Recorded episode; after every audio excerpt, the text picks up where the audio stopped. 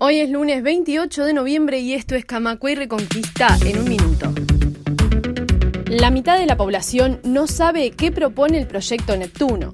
Entre quienes sí tienen idea de la iniciativa, el 47% se posiciona en contra y el 43% a favor, según un estudio de la Usina de Percepción Ciudadana. Un minuto. Se realizó un escrache frente a la casa del asesor de Cabildo Abierto, Antonio Romanelli. El coronel retirado había sido denunciado por expresos políticos por tratos inhumanos durante la dictadura. Noticias en un minuto. Sectores del Frente Amplio marcaron diferencias tácticas sobre la reforma jubilatoria y tras votación dividida definieron posición única.